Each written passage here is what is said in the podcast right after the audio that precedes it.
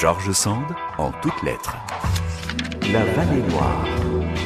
En 1846, Georges Sand écrit un texte court intitulé La Vallée Noire, afin de définir selon plusieurs critères géographiques, paysagers, ethnographiques, linguistiques, le territoire sur lequel elle vit et dont Nohant est une sorte d'épicentre.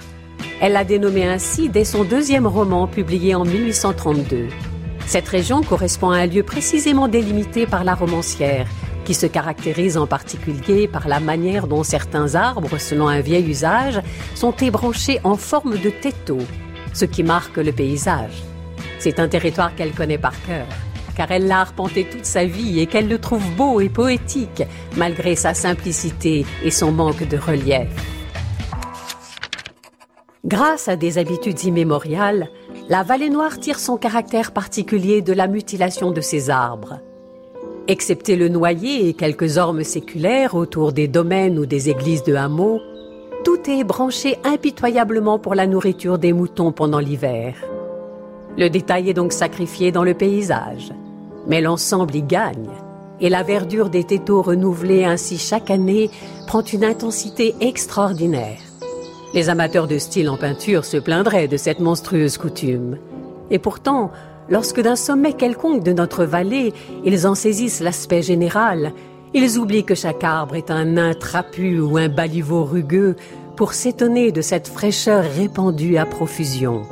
Cette contrée est une prairie coupée à l'infini par des buissons splendides et des bordures d'arbres ramassés, semé de bestiaux superbes et arrosé de ruisseaux qu'on voit ça et là courir sous l'épaisse végétation qui les ombrage. Il n'y aurait jamais de point de vue possible dans un pays ainsi planté et avec un terrain aussi peu accidenté si les arbres étaient abandonnés à leur libre développement.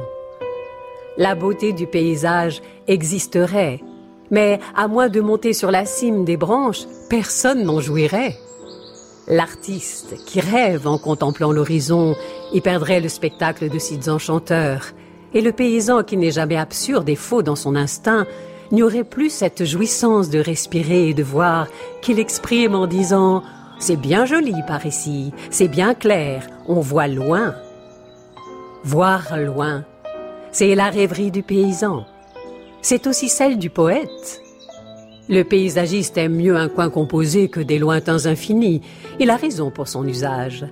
Mais le rêveur, qui n'est pas forcé de traduire le charme de sa contemplation, adorera toujours ces vagues profondeurs des vallées tranquilles, où tout est uniforme, où aucun accident pittoresque ne dérange la placidité de son âme, où les glogues éternels semblent planer comme un refrain monotone qui ne finit jamais. L'idée du bonheur est là, sinon la réalité. Pour moi, je l'avoue, il n'est point d'amertume que la vue de mon horizon natal n'ait endormi.